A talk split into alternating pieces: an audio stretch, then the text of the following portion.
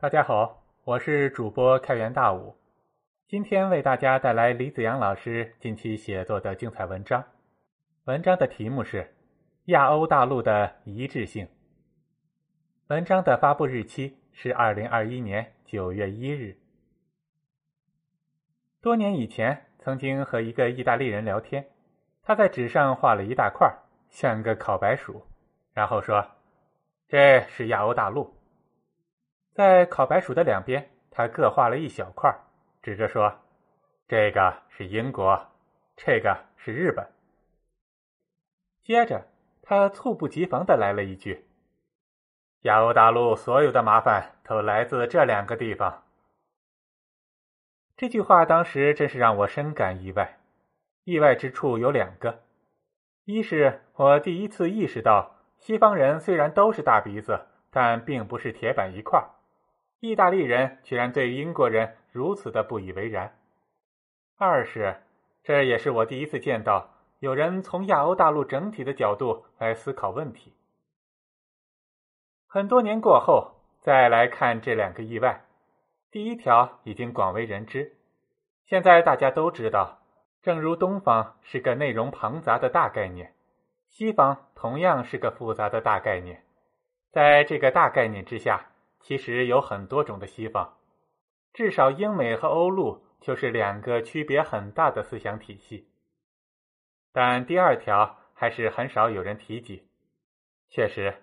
亚欧大陆实在是太大了，内部的差异也太大，东方西方的差异，穷国富国的差异，人种的差异，地理的差异，语言文化的差异，制度的差异，宗教的差异，意识形态的差异，这方方面面各种各样，让人很难把亚欧大陆看成是一个整体。看上去，亚欧大陆唯一的一致性就是在地理上连成了一片。其实，除了地理以外，亚欧大陆的思想观念在表面上极度多元化之下，有一种内在的一致性。何中华在他所著的《马克思和孔夫子：一个历史的相遇》一书中，直接分析的课题就是马克思主义和儒家之间的相连相通之处，但却也因此揭示出一个更大的课题，那就是相对于英美思想体系。亚欧大陆作为一个整体所具有的一致性。现在，西方文化是世界的主流文化，不过这种说法其实并不准确。准确的说，世界的主流文化是英美文化。英语是全世界最通用的语言。意识形态上，英美所倡导的自由主义、投票式民主、小政府再加上代议制是主流。在经济上，私有制。以股东为主体的企业制度、资本自由流动的投资市场、限制最小化的劳动力市场等制度体系，以市场经济的名义成为了主流。总之，目前是英美主宰了全世界的价值观。可是，这并非历史的常态。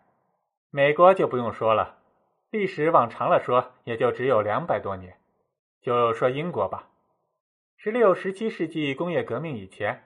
英国只是欧洲的一个边缘岛国，无论是国家的影响力还是思想观念，都同样的边缘。当时，欧洲的核心是法国、德国、奥匈帝国等欧陆国家。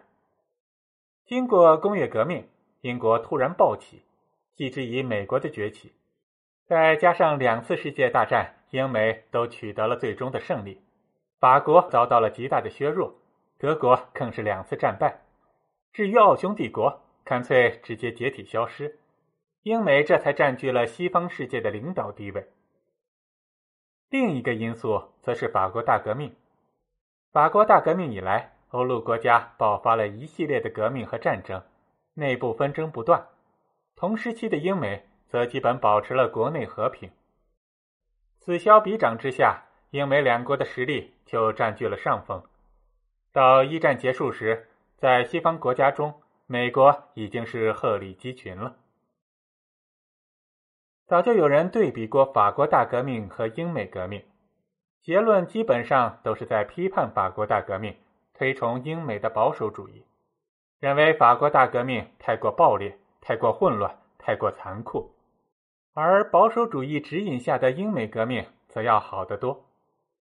这样一来，在物质实力和思想观念两个方面，西方世界内部都经历了一次置换，从原来的以欧陆国家为核心，置换为以英美国家为核心。欧陆的思想观念也被英美思想所取代。十九世纪末二十世纪初，西方思想开始大量进入中国，这其中英美的自由主义实际上占据着主流地位。从十九世纪后半期开始，作为当时世界头号强国的英国，就将其制度、语言、文化、法律等多方面的要素引入到了中国。进入二十世纪，美国接过了接力棒。继续向中国输入名为西方文化，实际上是英美文化的种种要素。在美国留过学的人，成为了中国政坛和思想界的核心和主力，比如胡适。写中国的宗教史，秦大秦景教流行中国碑是一定要提及的，这是证明基督教在中国曾经传播过的重要历史文物。不过，换个角度来看。也可以得知，虽然唐朝时基督教传教士就努力的向中国传教，但终究还是不成功。基督教并没有真正的进入中国社会。就算到了今天，虽然很多人声称信教，但相比于佛教，基督教在中国的传教实在算不上成功。同样是外来宗教的佛教，则与中国社会水乳交融的融为了一体。佛教的很多词汇。成为了现代汉语的日常用语，佛教的思维方式则潜移默化的进入到了中国人的头脑中，已经到了习烟不查的程度。而禅宗之类的，更是佛教中国本土化的明显表现。而基督教呢，对中国社会观念的影响浮于表面。圣诞节平安夜吃苹果，这简直让基督教徒哭笑不得。佛教、基督教在中国传播一成一败。无独有偶的是，马克思主义和自由主义在中国的传播也是一成一败。这两组案例，如果做一番对比研究，想必会很有意思。前文说了，十九世纪末二十世纪初，西方思想大量进入中国，这其中英美主导的自由主义很强势。可是，虽然强势，中国人最终选择的却是马克思主义。马克思主义和法国大革命以来的法德欧陆思想有着直接的继承关系，是欧陆思想观念的一个重要代表。这其中是不是有什么更深刻的原因呢？带着这个问题重新去看历史，会有很多新的发现。事实上，中国人和欧洲大陆国家惺惺相惜，早已有之。在西方思想大量进入中国之前，在十六、十七世纪，曾经出现过一次欧洲人大量接受中国思想的过程。其中，法国的重农学派的奎奈和德国的莱布尼茨是突出的典型。其实可以这么说，重视世俗之乐、敬鬼神而远之的中国文化，是欧洲反宗教、弘扬人性的文艺复兴的精神源泉之一。在遍地只有宗教形象的欧洲，突然看到了来自中国的瓷器上所描绘的优美的人物形象，当时的欧洲人感受到了强烈的精神刺激。那基本上就是典型的原教旨禁欲社会遇到了文明开放社会时的反应。欧洲的文艺复兴对于英国来说影响有限，英国在其中的作用也相当的有限，而且。基本上就是从那以后，英国和欧陆国家走上了不同的发展道路。英国的发展道路核心就是海外扩张。英国在世界各地占据了大量的殖民地，来自殖民地的财富支撑着大英帝国。而在欧陆国家，虽然法国也占据了不少的殖民地，但整体上来说，欧陆国家的发展是内向的，是以开发建设本国为主的。相比于英国，欧陆国家对殖民地的经营也很不成功。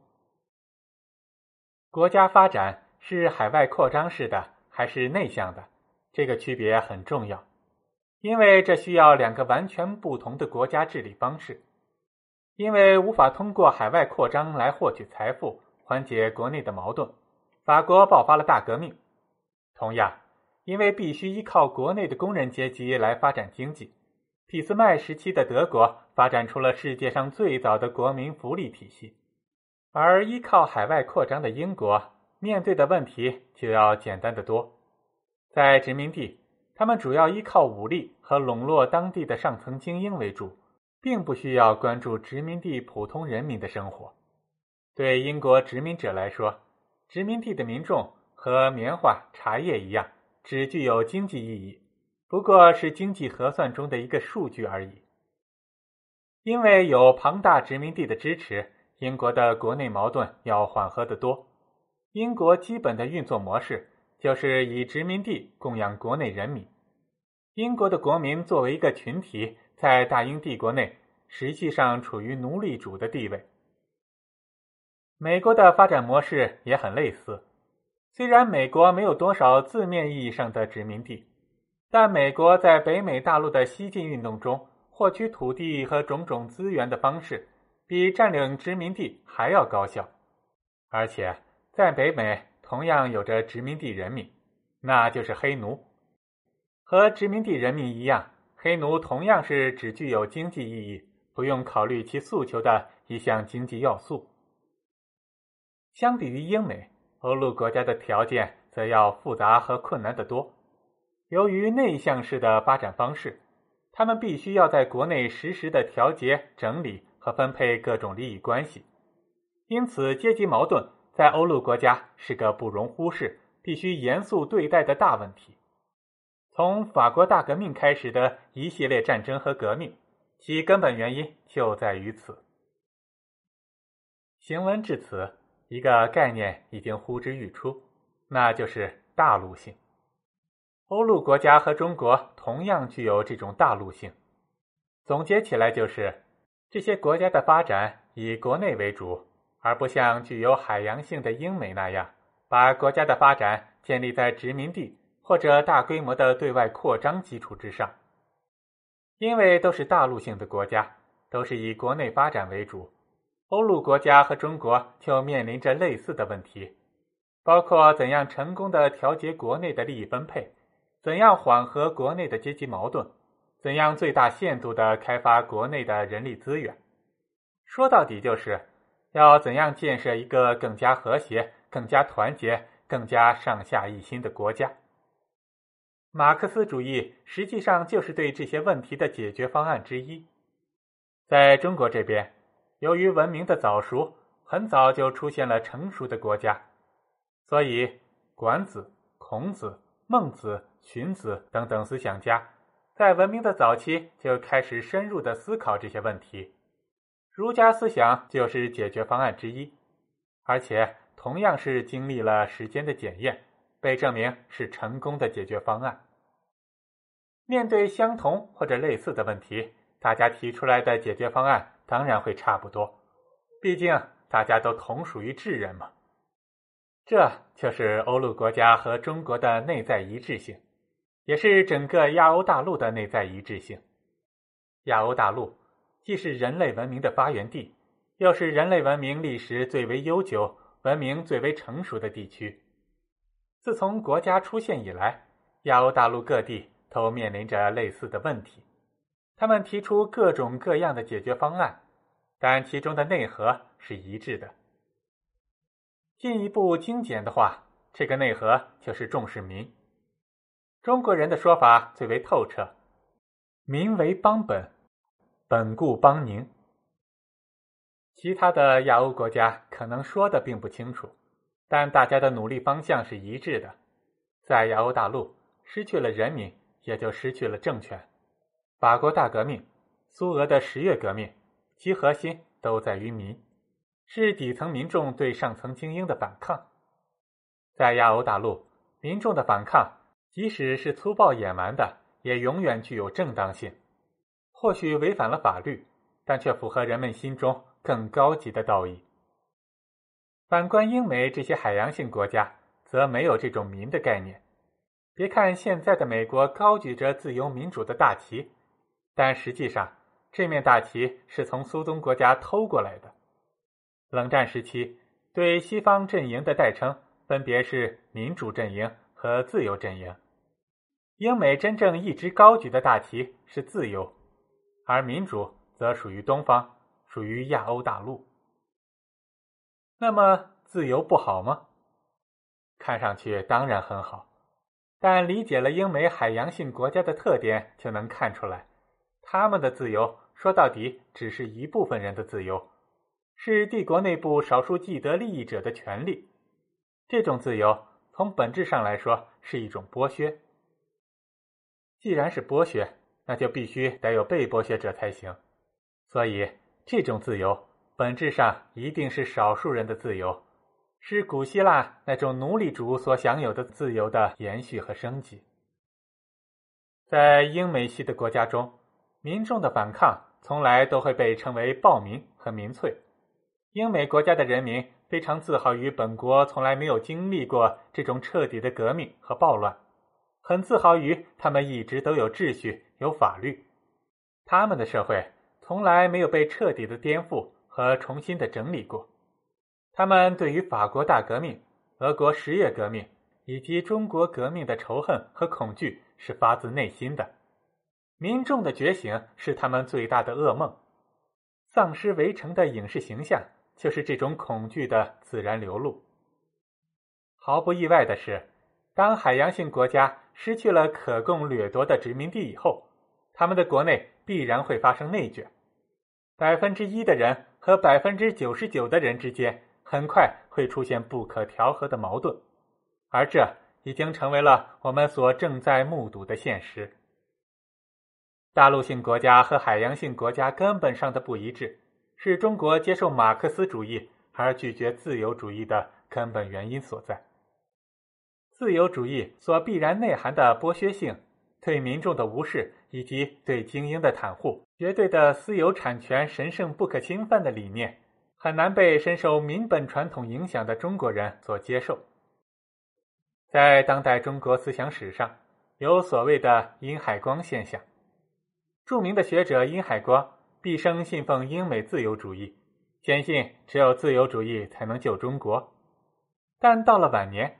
他却产生了深深的自我怀疑，而且这并不是殷海光一个人的思想经历，这是好几代信奉英美自由主义的中国人共同的思想经历。殷海光现象充分表现出了中国传统和英美自由主义的异质性，也就是内在的互斥和不相容。同样具有大陆性的亚欧国家，则具有内在的一致性。整个亚欧大陆在深层拥有共同的价值观，尽管这一点还远没有达到广为人知的程度。二战以后，美国崛起，占据了世界领导国的地位，这大大的掩盖了这种一致性。实际上可以说，正是亚欧大陆的分裂和对立，让原本处于边缘地位的英美有机可乘，脱颖而出。但亚欧大陆毕竟才是人类文明的重心和中心。由于中国的国家复兴，亚欧大陆未来的趋势非常明确，那就是重新成为人类文明的中心。当然，在此之前，亚欧大陆先要实现内部的整合和团结。现在或许还很难想象整合后的亚欧大陆会是什么样子。其实，这种可能性正存在于大陆性之中，因为大陆性国家在本质上必然是民本的。前几个世纪最能掠夺扩张的国家成为了世界的弄潮儿，今后世界将恢复常态，那就是最能整合、最能团结人民的国家将成为最终的胜利者。得民心者得天下，古人早就指出了。这个颠扑不破的真理。以上就是本文的全部内容。更多的精彩文章，请关注李子阳的同名微信公众号。我是开元大武，我们下期再见。